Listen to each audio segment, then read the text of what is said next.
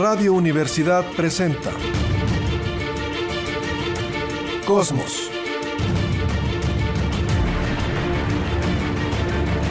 Tu ventana al universo, donde el pensamiento humano descubre el lado amigable de la ciencia.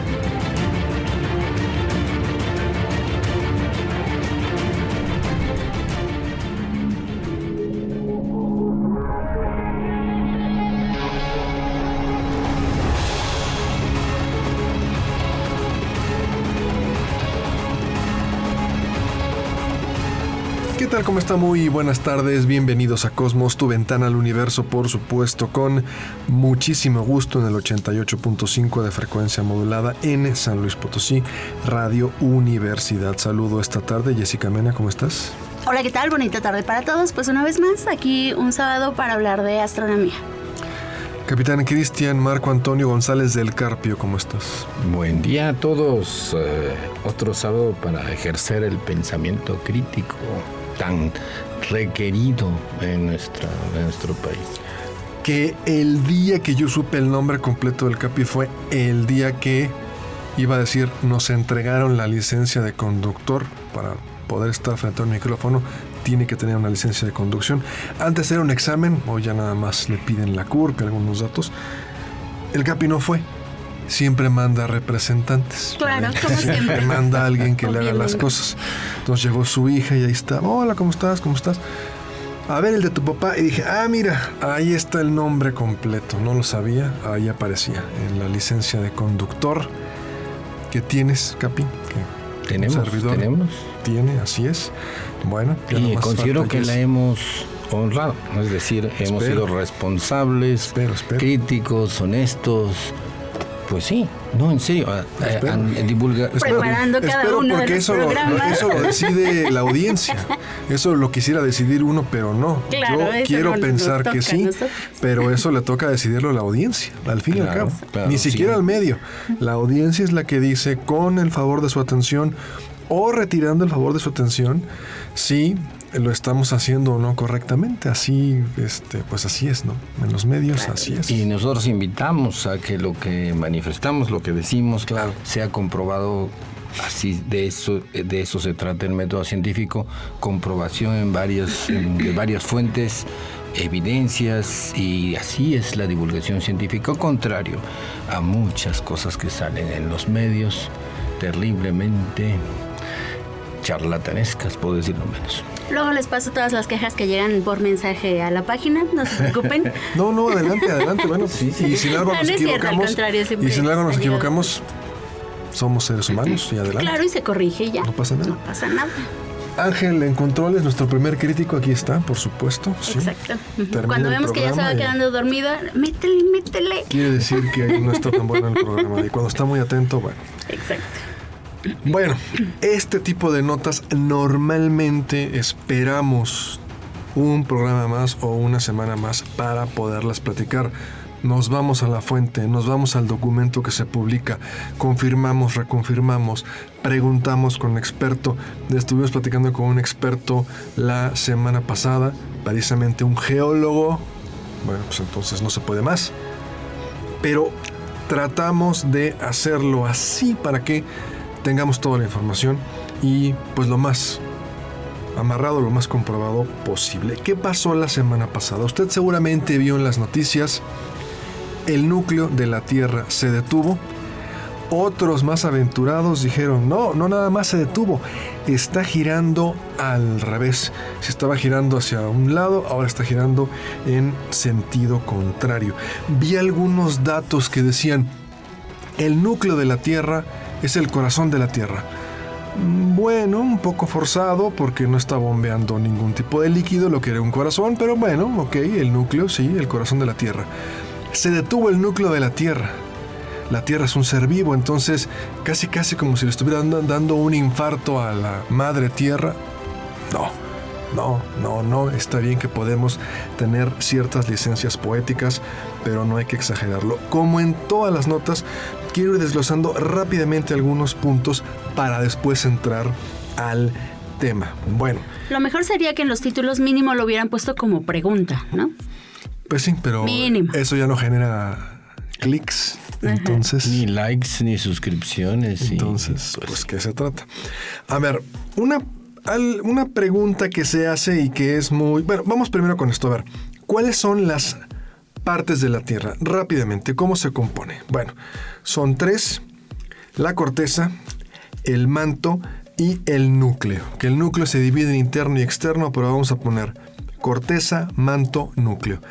¿Cómo lo podemos explicar? Hay mil maneras. Una que me gusta es, imagínese un huevo. El huevo que usted ahí lo has estrellado, revuelto con chorizo, como quiera. Un huevo. La cáscara del huevo sería la corteza, algo muy delgadito. El manto sería la clara y la yema sería el núcleo. Entonces, más o menos ahí es como lo podríamos tener. Ahora, el núcleo se divide en dos partes, interno y externo. El núcleo interno es una canica muy dura de hierro, metálica, completamente dura de hierro. Y el núcleo externo sería metal semilíquido. Hay gente que dice, y me gusta la comparación, dicen que el núcleo parece que es un planeta dentro de otro planeta, como estas muñequitas eh, rusas, las matrioscas creo que se llama, que ponen una muñequita dentro de otra. El núcleo interno es metálico, duro, rodeado de metal semilíquido. La primera pregunta y lo que la gente nos cuestiona es, ¿cómo pueden saber eso? Si lo más que han podido taladrar, agujerar, hacer un hoyo en la Tierra es más o menos 12 kilómetros, teniendo la Tierra un diámetro de cuánto más o menos? 6.000... Diámetro, diámetro. Ah, diámetro 12.800 kilómetros más o menos. Como si la Tierra tiene un dia- diámetro de 12.800 y lo más que hemos llegado son 12 kilómetros. Vamos a pensar el 1%. ¿Cómo podemos saber las partes de la Tierra que el núcleo es metálico, que el núcleo, perdón, es duro, el núcleo externo metálico, el manto, la corteza? ¿Cómo? A ver, la gente que nos escucha es como cuando me dicen, ¿Cómo me, dan a entender que esa es una foto de la Vía Láctea si nunca nadie ha salido de, de nuestra galaxia y ha tomado la fotografía? Aquí en la Tierra es lo mismo. ¿Cómo podemos saber? A ver, Jesse, ¿cómo podríamos saber las partes de la Tierra si lo más que hemos llegado agujerando el planeta son 12 kilómetros? Bueno, efectivamente no podemos llegar al núcleo de la Tierra como Julio Verne, pero lo que sí podemos hacer es que tenemos aparatos de medición. Y esos aparatos de medición que miden efectivamente los sismos y cómo se mueve el interior de la Tierra, nos dicen cómo van viajando las, las ondas a lo largo de nuestro planeta. Estos sismómetros o sismógrafos lo que hacen es que cuando se da un temblor en, en determinada parte del planeta, pues tienen bien caracterizadas cuáles son las ondas que se están propagando ahí. Y dependiendo de cómo sean esas ondas y cómo sea su intensidad, pues nos van a marcar diferentes cosas. Su medio de propagación, a qué tanta fuerza llevan, y esa fuerza va a ir relacionada con el material que están atravesando. No va a ser lo mismo si atraviesan agua, si atraviesan eh, algo líquido con diferente densidad, algo sólido. Entonces, todas esas clases de ondas que ya sabemos más o menos que están bien estudiadas, nos van diciendo qué hay en el interior dependiendo cuánto se tarda en llegar a un lugar o a otro. Aquí me van a matar los médicos, lo aclaro, pero yo pensaba en un ejemplo. Con los equipos de resonancia magnética, que es magnetismo, imanes, es otro tipo de ondas, pero al fin y al cabo son ondas, sin abrir al paciente, le ponen a la embarazada el gel y la resonancia, o lo meten en ese túnel que se oye mucho ruido y con imanes, y le sacan un CAT scan de la cabeza o de algún hueso. Es decir, no tenemos que abrir al paciente para a través de ondas poder crear una imagen de lo que está dentro del cuerpo. Más o menos. Capi. Cualquier otro sonido. Sí, el, el ultrasonido es con sonido. El Ultrasonido, perdón, y resonancia magnética, sí. El correcto. ultrasonido que les ponen a las señoras Sí, sí, sí. para ver al niño Ajá. es eh, ultrasonido. Exacto. Y entonces O a los señores para ver las piedras en el riñón. Te da lo mismo. y te dan los mismos problemas. y entonces eh, sale en la pantalla pues el, el- el rebote de estas ondas y ahí usted puede ver al niño que incluso si es niño niña y hay quien hasta fotos le toman y ya le encuentran parecido al abuelito, al tío. Eh, así es, así es.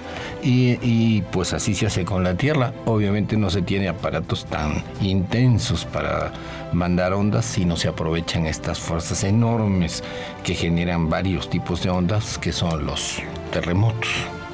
O sea que a través del ultrasonido, ondas, pues podemos nosotros construir una imagen sin tener que hacer un agujero, sin tener que abrir al paciente.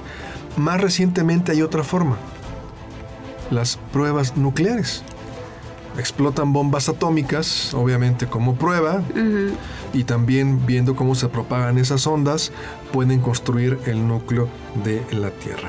Entonces, Ese fue como un pequeño agujero que estuvo en la ley en la temporada de la Guerra Fría, porque justo eh, lo que sucedía era que después de que se lanzaron estas primeras bombas, pues obviamente no querían que se volvieran a lanzar y sabían que varios países podían tener acceso, a ellas. Entonces lo que hizo Estados Unidos ah, fue, yo ya las usé, pero no quiero que nadie más las use. Entonces tengo que vigilar que efectivamente todos se deshagan de se deshagan de su armamento nuclear y que no hagan más pruebas. Podían tener datos precisos de alguien que estuviera haciendo pruebas en islas, en el océano o en cualquier superficie sobre la Tierra porque las ondas se podían medir de una manera relativamente efectiva con los aparatos que se tenían y con los satélites que se, que se estaban lanzando, pero no podían saber si alguien iba a lanzar bombas en el interior de alguna cueva, debajo de la Tierra, entonces eso todavía no lo podían detectar. Entonces, a partir de ahí, modificaron estas tecnologías para que fueran, fueran cada vez más eficientes y más intensas y así darse cuenta si alguien estaba detonando bombas en algún lugar del planeta. Hay otra prueba, Capi, brevemente, muy breve, de que la Tierra tiene un núcleo metálico.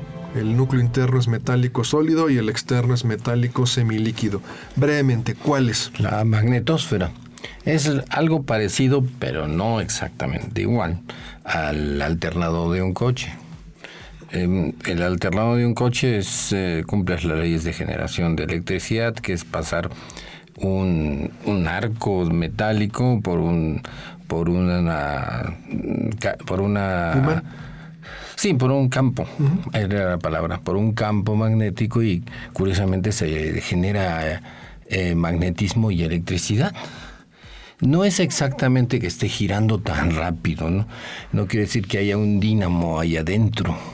Y no es uniforme, son corrientes como el mar, ¿no? Uno no dice la parte sur del mar está yendo hacia el norte, sino hay corrientes que, pues, son las que hacen el juego. No es que todo el núcleo gire alrededor de todo el núcleo interno, sino son corrientes. Hay cosas bastante raras, hay corrientes muy rápidas, hay como tornados, pero son tornados de, roca fundida, pero que eh, giran muy rápido, es decir, giran a 50 eh, centímetros por año. Eso es muy rápido en geología, pero para las velocidades, eh, pues se dice que son como tornados, se da ese ejemplo, ¿no? Y gracias a este giro de un núcleo sobre otro núcleo, tenemos eh, el campo magnético, que, que, más allá de servirnos para las brújulas, nos sirve para evitar todas esas partículas cargadas que vienen del, del Sol y que si pasaran directas harían a nuestro DNA, como dijimos la otra vez, como un campo de billar o de bolos. Cada partícula de esas pasaría por nuestra piel y andaría haciendo eh, rebotar ahí el DNA. Y ese campo magnético es indispensable para que haya ese orden y evolución de la vida. Sin campo magnético, un planeta está expuesto a todo Marte, como no tuvo campo magnético, no solamente no se podría ver formar la vida en la superficie, sino también esas partículas cargadas ahora golpeaban la atmósfera de Marte y hacían pues que saltaran por ahí las, eh, las moléculas de CO2, de agua, lo que sea, y pues Marte está casi desnuda de, de atmósfera. Sí, el campo magnético es tremendamente útil para que el planeta tenga eh, esa riqueza de minerales, de gases como el agua y ese orden, esa como una protección contra los terribles rayos cósmicos que es el terror de los astronautas, para que haya ese orden requerido para la vida. Al final entonces, ahí está la, la comprobación. Sin tener que ir al centro de la Tierra, podemos saber cómo se compone la- el núcleo de nuestro planeta o qué hay dentro de nuestro planeta. ¿Qué fue lo que pasó? Bueno, pues investigadores del Instituto de Geofísica Teórica y Aplicada de la Universidad de Pekín, esto en China, dijeron, oigan, haciendo una investigación de estas ondas sísmicas, parecería que entonces el núcleo de la Tierra va girando un poco más lento. ¿De dónde sale que los medios dicen que va a girar, que ya se detuvo o que va girando al revés? A ver, aquí todo depende que el movimiento es relativo, relativo al observador. Si usted está en un tren y va pasando otro tren, usted dice, bueno, yo estoy no me estoy moviendo, estoy estático, el otro tren es el que se mueve, nos estamos moviendo los dos o los dos se encuentran completamente estáticos. Para poder ver exactamente cómo gira la Tierra, lo ideal sería estar desde el espacio encima del polo. Si estamos desde el espacio hasta mero arriba, podríamos ver que la Tierra gira en contra de las manecillas del reloj. El núcleo de la Tierra, pues lógicamente va a girar interno y externo también en contra de las manecillas del reloj. A veces puede el núcleo terrestre adelantarse un poquito, a veces puede retrasarse un poquito. Pero en este caso, detenerse o girar en sentido contrario no es muy correcto porque para eso tendríamos que estar nosotros teniendo como punto de referencia que Jesse esté midiendo la velocidad del núcleo sobre la Tierra, estática, entre comillas. Entonces, si estoy sobre la Tierra, sí voy a decir, ah, caray, ya se detuvo o va al revés, pero no es la forma ideal de medir el giro de la Tierra. La forma ideal es estar desde arriba en el espacio sobre el polo y ahí podríamos ver que lógicamente si la Tierra gira contra las manecillas del reloj, pues también entonces el núcleo va a girar contra las manecillas del reloj. ¿Qué proponen estos científicos? Que cada 70 años el núcleo de la Tierra podría desacelerarse un poquito. Es decir, va caminando a cierta velocidad y de repente baja un poquito y luego otra vez se vuelve a, a, alcanzar o alinear a lo que es el giro de la Tierra. ¿Qué podría provocar eso? Pues en términos humanos, nada. Nada.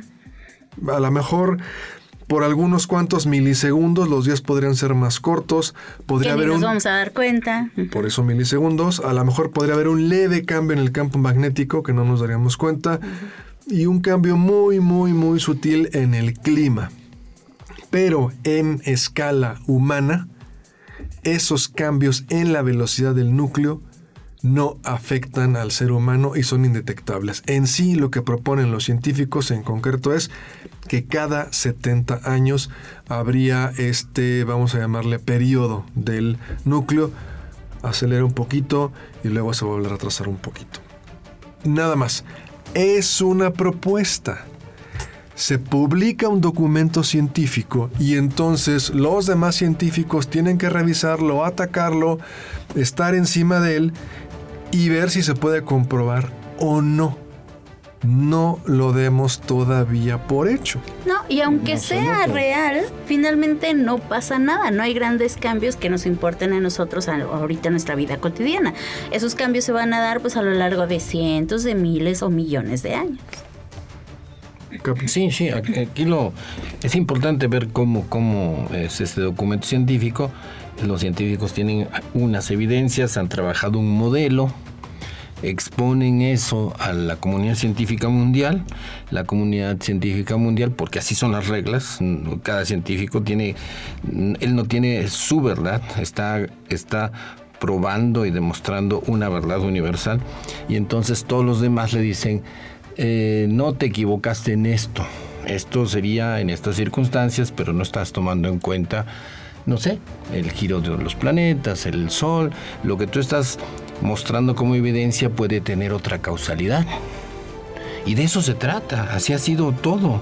eh, la ciencia de eso. No, no va a creer que de repente llega un científico, descubre como si destapara una tapa eh, de, un tesoro y dice, así son las leyes. No, no, no, no.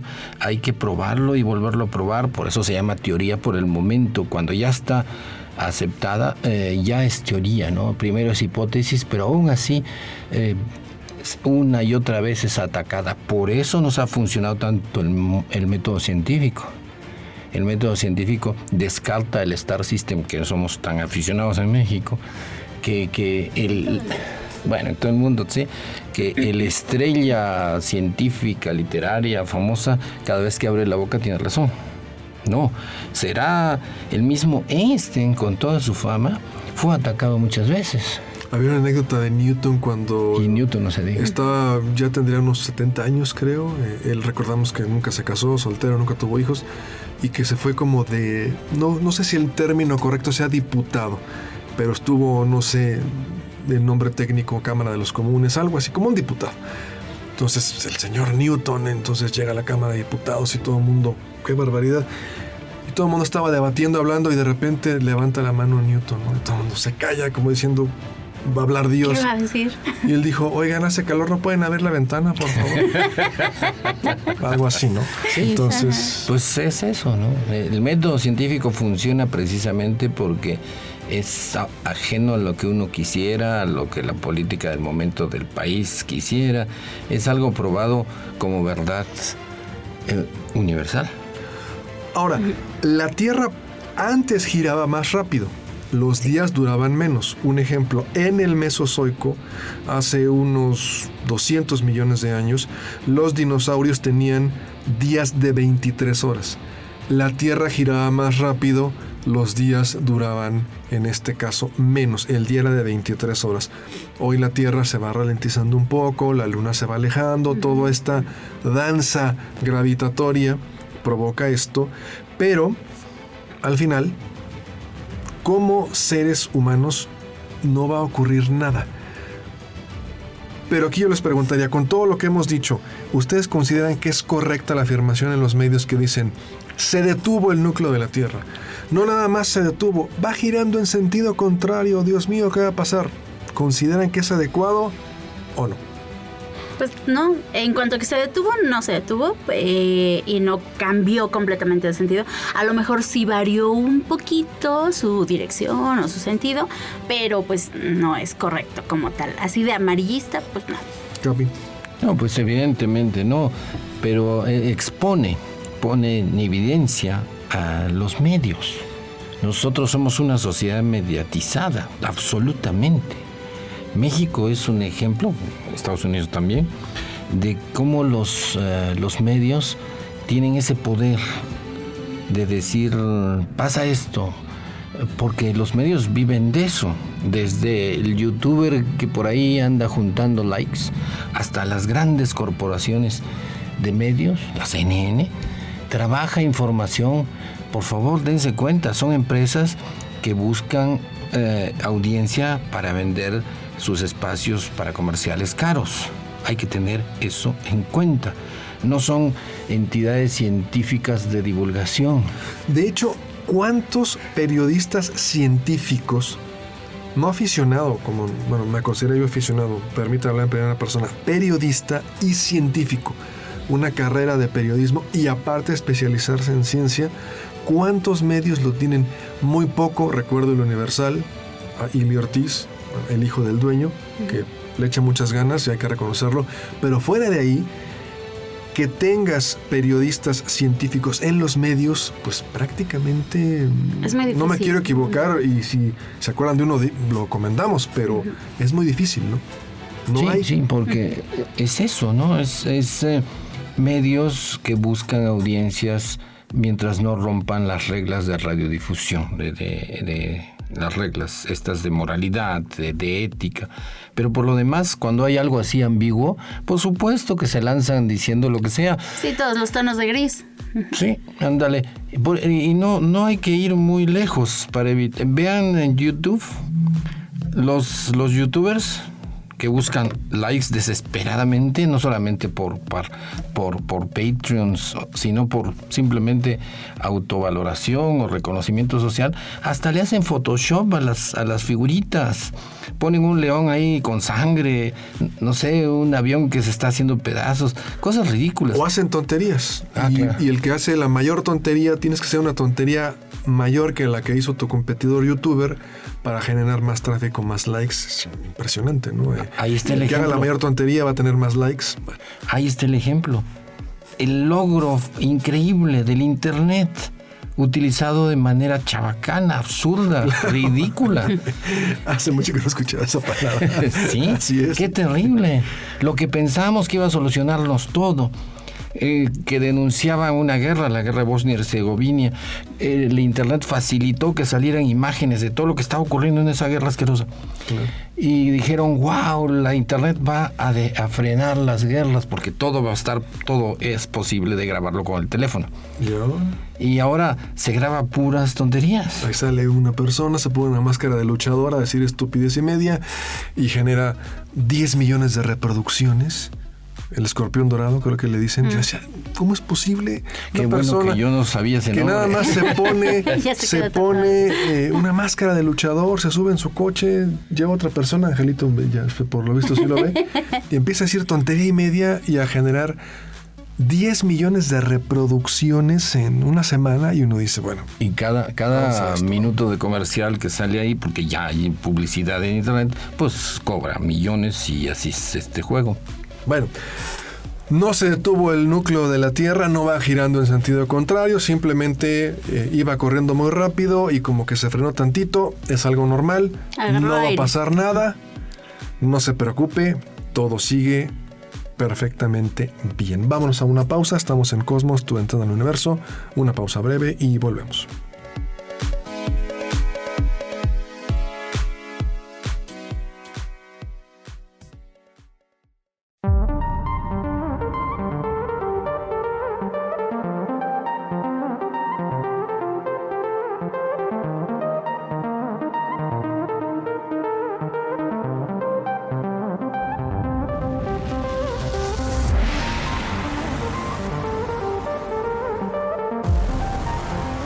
Regresamos, estamos en Cosmos, tu ventana al universo. Una nota que tengas por ahí preparada para esta tarde, Jessica del Rocío. Pérez Mena. Ajá. Muy bien. Pues sí, por ahí em, fue una nota que no quise dar durante el mes pasado. A ver, a ver, a ver, ¿por qué? Em, haciendo referencia como... ¿Autocensura? poquito- no, no, no, como un poquito de respeto a la NASA, ¿no? Ok. No queremos caer en charlatanerías, ni supersticiones, ni nada pare- parecido, pero tampoco queremos eh, tentar al demonio, ¿no? Tienes toda mi atención. Muy bien. Pues enero, enero es un mes difícil para todos, ¿no? Hay que pagar el predial, está la cuesta de enero, todo el mundo ya se quedó sin dinero por diciembre, por el consumismo que Las siempre nos deudas dice de el CAPS. diciembre, de la tarjeta, los regalos. Exacto, absolutamente todo. Entonces, sumándole a esto, también tenemos un- una eh, pequeña precaución que tiene la NASA acerca de sus misiones. Históricamente, las misiones que se han lanzado en, en enero no han sido precisamente las mejores. Entonces, la NASA ya tiene como un cierto recelo a este mes y a preparar misiones importantes durante enero. Me acuerdo, Challenger. Por Exacto, ejemplo. vamos a, a dar tres, tres A casos. A ver, hablemos del Challenger. Bueno, yo me acuerdo de una enero, Challenger. Estaba haciendo 28 mucho frío. enero. Estaba haciendo mucho frío en Florida. Temperaturas, no sé si bajo cero, pero muy bajas. Y entonces se congelan, eh, no se dan cuenta de las fugas que tiene el tanque de combustible, se congelan y bueno, viene el caos, ¿no? Creo, no me quiero ver muy aventurero, si no estuvieran las temperaturas tan bajas, no hubiera habido eh, la catástrofe, ¿no? Pero bueno, Challenger, enero. Exacto, 28 de enero del 86. 86, Ajá. sí, claro. Otra misión de enero más antigua, 27 de enero del 67. El Apolo 1. Apolo 1. Wow, ok. El Apolo 1, donde estando en tierra, Sí, claro. en un tragedia. simulador, bueno, estaban Sí, sí, simulando sí, sí, sí. eh, o- eh, trabajos en el espacio, me refiero, eh, eh, me imagino que emergencias o situaciones dentro de la cabina. Y de repente ocurre un incendio. Pero estaban apenas intentando la prueba de comunicaciones. Acuérdate que en un astronauta, no recuerdo eh, si fue Roger Chaffee, alguno de ellos, que dijo, queremos ir a la Luna y no podemos comunicarnos entre dos edificios porque estaban adentro de la cápsula completamente sellado y empezando a hacer pruebas como si fuera como si fueran a tener ya un lanzamiento. Exacto. ¿Sí? Y de repente hay un incendio tremendo dentro de la capsulita Sí. y mueren los tres astronautas. Una tragedia. Terrible tragedia. En tierra, bajo condiciones totalmente controladas. Es como si eh, un amigo del Capi le, oye, fui al simulador, fuiste al simulador, ¿cómo te fue? Pues explotó, no manches, ¿no? O sea, Exacto. algo así. O sea, Sí, era- algo era- impensable, ¿no? Impensable fue la palabra. Pero estaba la cápsula llena de oxígeno al 100%. a Porque nivel creían que era lo que iban a necesitar eh, estando en el espacio. Y a nivel del mar. Sí, Ahí ¿para está. qué llevar aire comprimido si no respira, no nos sirve de nada el nitrógeno de la atmósfera? Eh, para evitar tanto peso de gas, llevemos solo oxígeno. Parecía una buena idea. Sí. Y sin embargo, el oxígeno puro es altamente inflamable, inflama todo lo que toca. Claro. Y hay una chispita que toca una cinta velcro, Exacto. Un plastiquito, Sí. Y sin embargo ese plastiquito se comienza a quemar, pero como si fuera pólvora. No porque es muy combustible, sino porque estaba el oxígeno. Exacto. Que es el comburente. Tú tomas el velcro y le prendes un cerillo aquí a- a- habiendo 78% de nitrógeno y 22 de oxígeno y no tienes problema.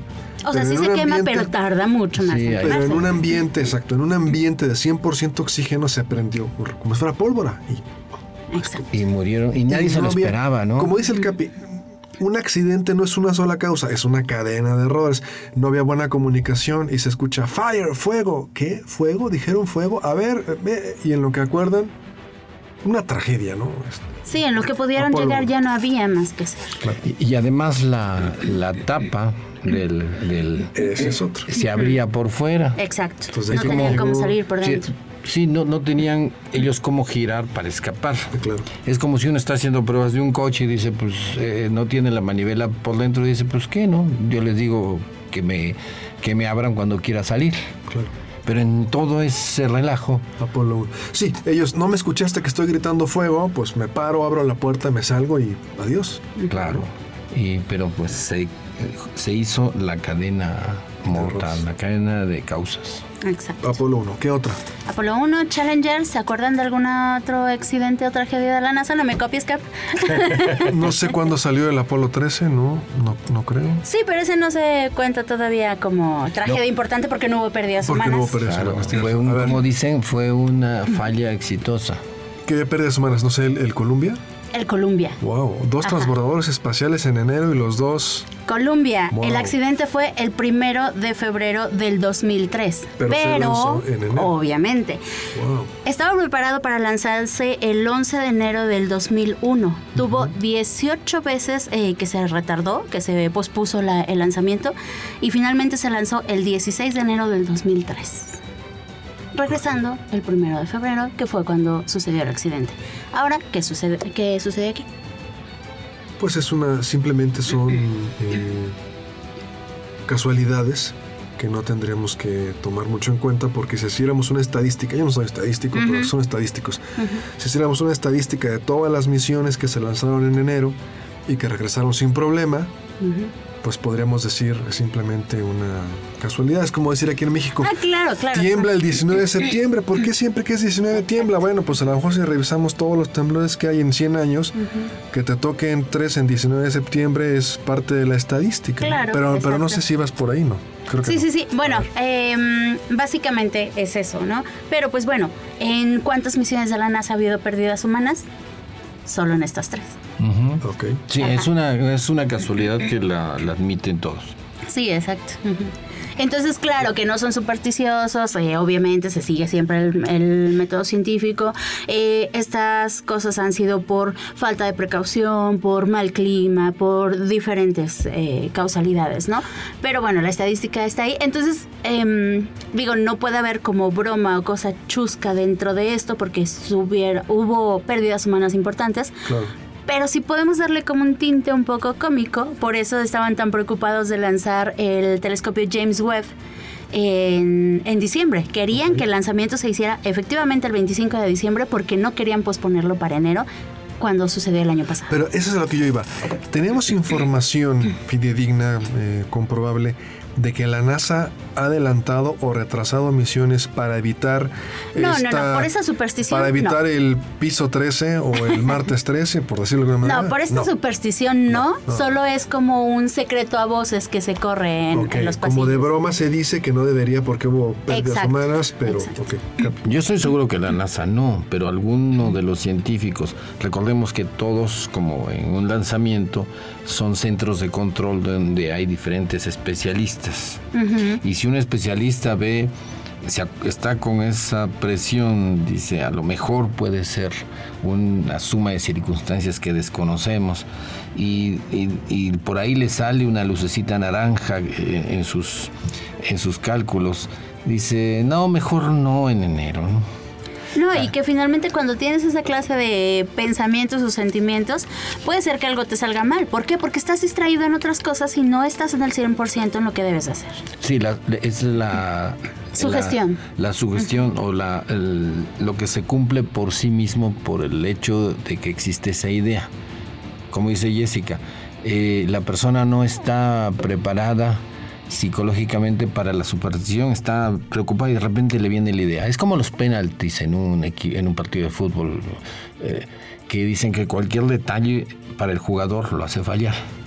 Y los porteros se especializan en poner nervioso al tirador. Se ponen la pelota, se van haciendo para atrás, le dicen con el brazo, tíramelo para acá y se avientan para el otro lado, lo estudian. Pero a ver, para concluir, ¿hay entre los pilotos alguna superstición, Capi, que medio entre broma, medio entre en serio, la tomen en cuenta o no? Mm, eh, qué bueno, qué bueno, nunca me he hecho esa pregunta directamente a la superstición, pero sí a veces hay gente que tiene sus propias supersticiones. No sé qué digan, este, no que suban con una patita de conejo, pero a lo mejor, este, no, vuel- no volamos entre 2 y 2 a las 2.02 de la mañana, porque, o sabes qué, Eh, siempre mando un mensaje a mi esposa antes de salir al vuelo, como buena suerte, o no hay nada, ¿no? A lo mejor, pues el piloto dice, estoy muy ocupado Ah, hay aquí en la lista del pre-flight, lo que sea. Hay muchas eh, cosas subjetivas. Eh, un piloto que ha tenido la- el fallecimiento de un ser querido, un divorcio o algo así, puede decir no, no puedo, no quiero volar, no puedo volar, estoy eh, no al 100 Exacto. y no vuelo esta semana o dos y si quieren descuéntenme, ¿no? Claro, claro. Y sí se vale, Ok. porque ha habido casos.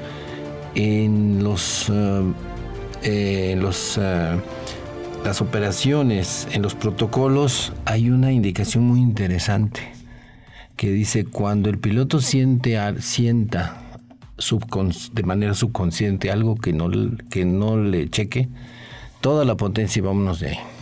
Vuelo, navego, me comunico. Sí. Y ha habido casos, acuérdense que todo queda grabado ¿Sí? que uno de los pilotos, antes, justo antes del accidente, justo antes del impacto, que queda grabado en las cajas negras, en el voice recorder, dice, eh, no me gusta que, cómo está esto. Ahora sí, como dicen. Tengo un en mal presentimiento. Wars, Sí, I have sí. a bad feeling about this. Parece, parece mentira, ahí está grabado, en varias ocasiones. Ok. Casi podría decirse que hay un sexto sentido. ¿Y por qué no habría de verlo? Eh, No estoy hablando de algo metafísico, como eh, hace 200 años la electricidad no se conocía, qué era en sí.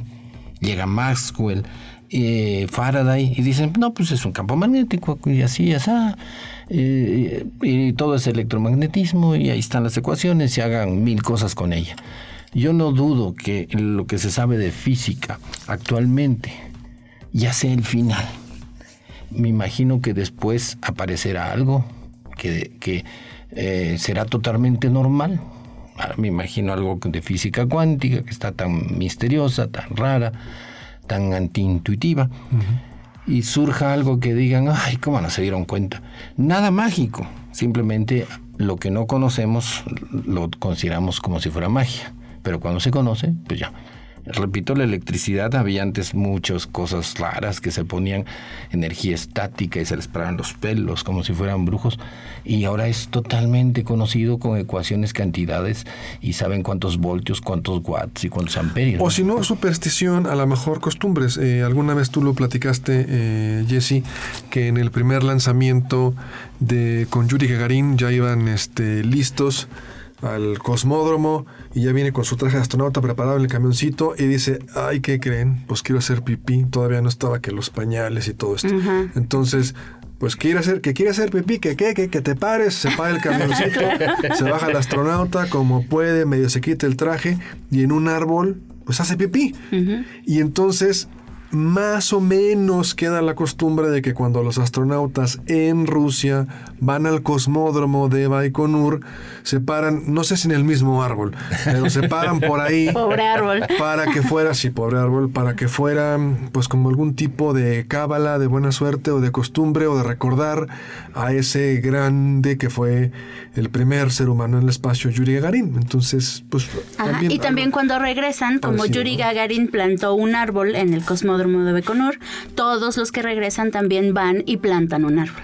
Ah, todos los astronautas. Ahí mismo en Baikonur. Sí. Ah, bueno. Es como no es que digan, si no voy a hacer pipí en el árbol de Yuri Gagarin, la misión va a fallar. Es como decir, es como un homenaje. Como sí, se vuelve tradición. Una tradición, cierto homenaje a la primer persona, pues nada más, imagínense nada más, el primer ser humano que llegó al espacio, pues no es cualquier cosa. Entonces, pues puede ser, ¿no? Sí, es un homenaje más que nada.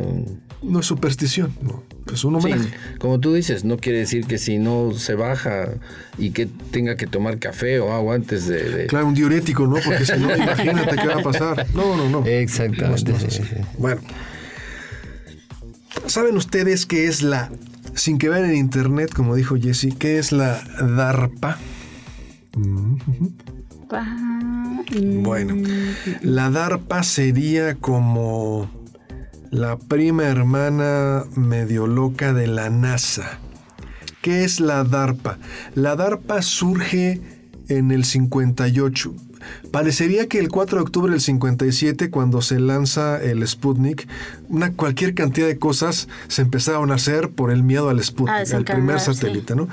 Y Estados Unidos desarrolló lo que era la ARPA, que era Advanced Research Project Agency, agencia de investigación de proyectos avanzados. Entonces, tenemos que estar siempre a la vanguardia tecnológica y dicen ARPA. Después los militares dicen Nanay. Le vamos a poner la D para que sea DARPA. Defensa, Defense Advanced Research Project Agency. O sea, todas las armas, lo más novedoso, todas las cosas, todo lo que usted ve en las películas que salen así, cuestiones medio raras, de armamento, de todo, se desarrolla en, en la DARPA. Y es seguro que la que tiene mucho más presupuesto que todas las demás. Que todas las demás y que la CIA y que la NASA y que porque están ahí. Imagínese Ciros Peralocas ahí inventando armamento y cohetes y cosas precisamente para estar a la vanguardia. Bueno, pues de hecho, ¿se acuerdan ustedes el origen de Internet? Surge en, ¿se acuerdan el nombre? ARPANET. Le dijeron a la ARPA, oye, quiero que conectes estas universidades, creo que era una en California, otra, quiero que las conectes a través de una red. Entonces fue el ARPANET.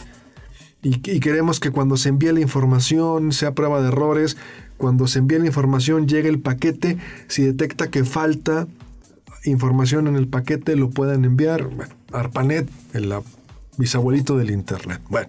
Cuidado cuando llegue Skynet. Así es. Entonces, la DARPA se asocia con la NASA porque la idea que tienen es desarrollar cohetes nucleares para poder viajar mucho más rápido y llegar a Marte.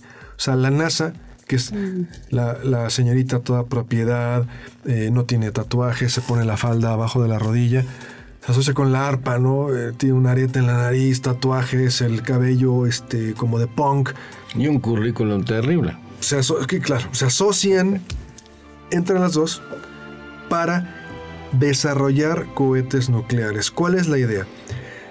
Si Marte se encuentra a 500 millones de kilómetros promedio, con la tecnología actual, que un cohete viaja a 40 mil kilómetros por hora, tardaríamos 7 meses.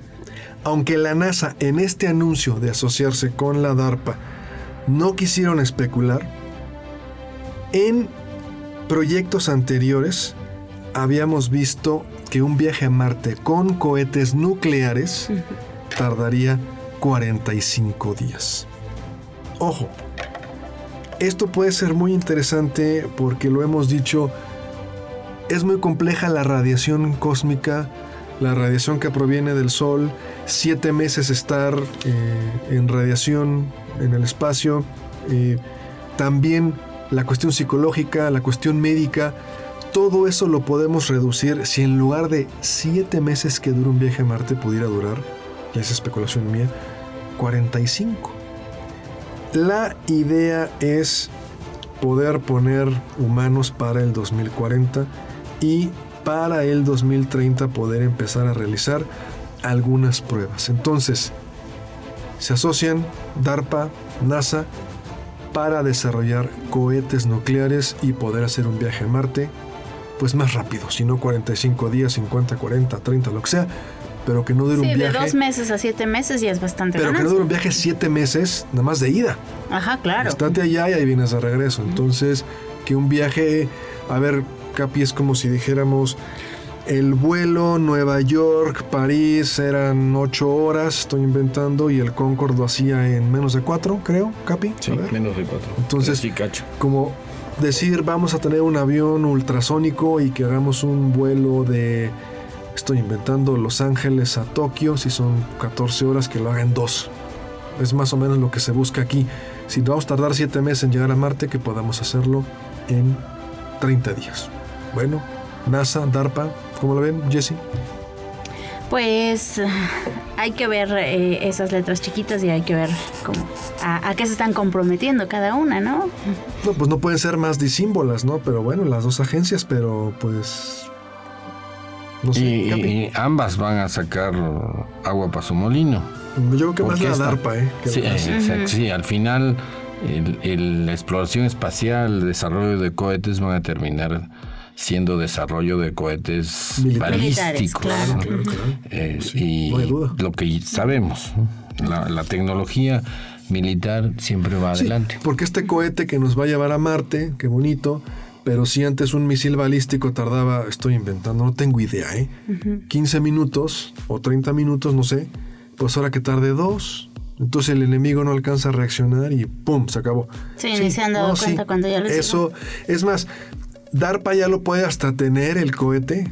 Ya nada más necesita la validación de los científicos. Oye, NASA, oye, este, si lo pues hacemos por aquí. Oye, échame algo de lana, ¿no? Este, y ya lo tienen ahí listo, casi casi el cohete y, ay, ¿qué crees? Fíjate, ya este, desarrollamos esto. ¿Cómo ves? Mira, claro, probablemente ya hasta tengan la tecnología, ¿no? Pero...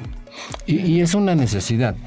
Eh, los cohetes que tenemos de combustión eh, son muy lentos el escape y por lo tanto es muy lenta su velocidad para explorar el sistema solar profundo, eso es una eternidad, no se diga de una estrella. Es imposible llegar a una estrella en la misma generación. Los mismos aviones gastan muchísimo combustible. Tu huella de carbono al hacer un vuelo es muchísima.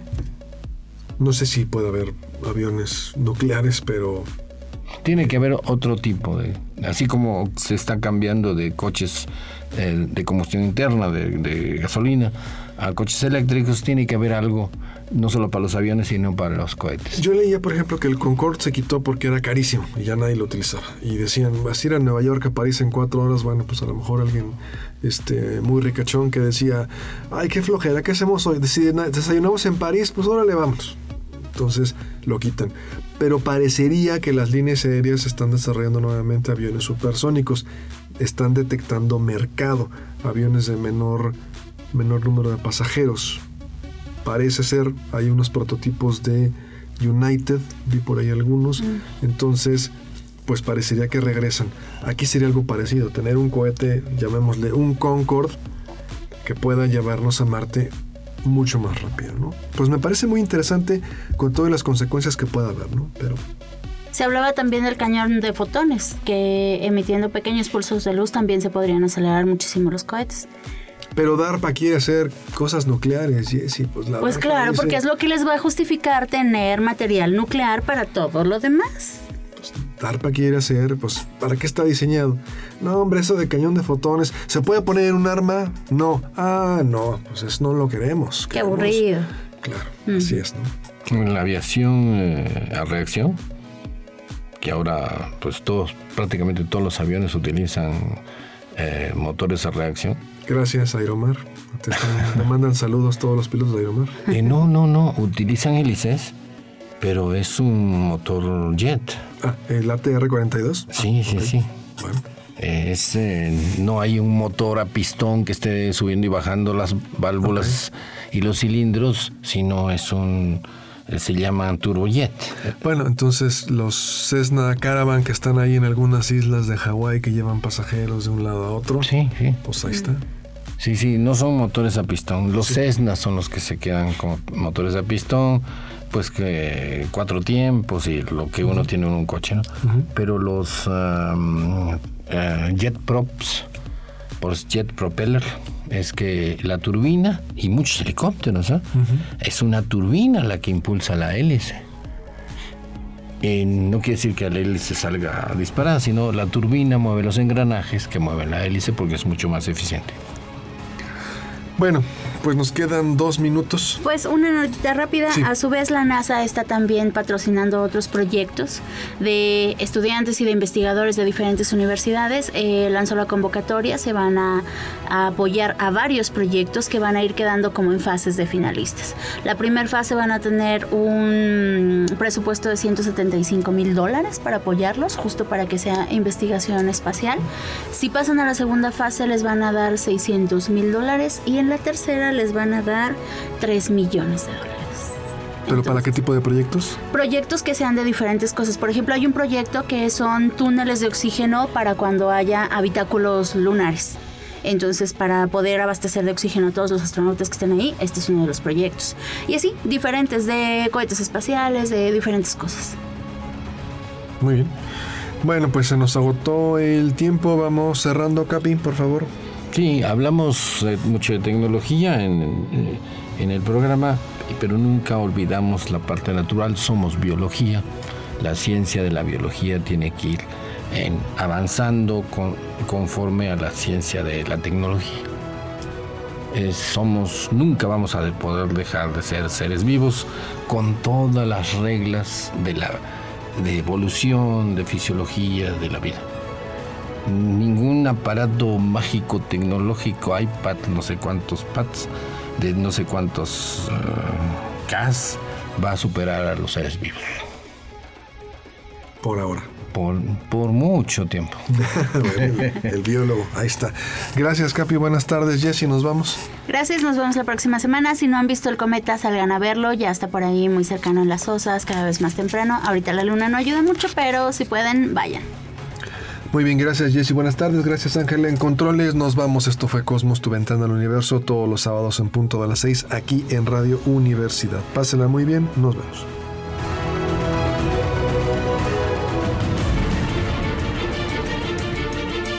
Radio Universidad presentó Cosmos. Tu ventana al universo donde el intelecto humano descubre el lado amigable de la ciencia.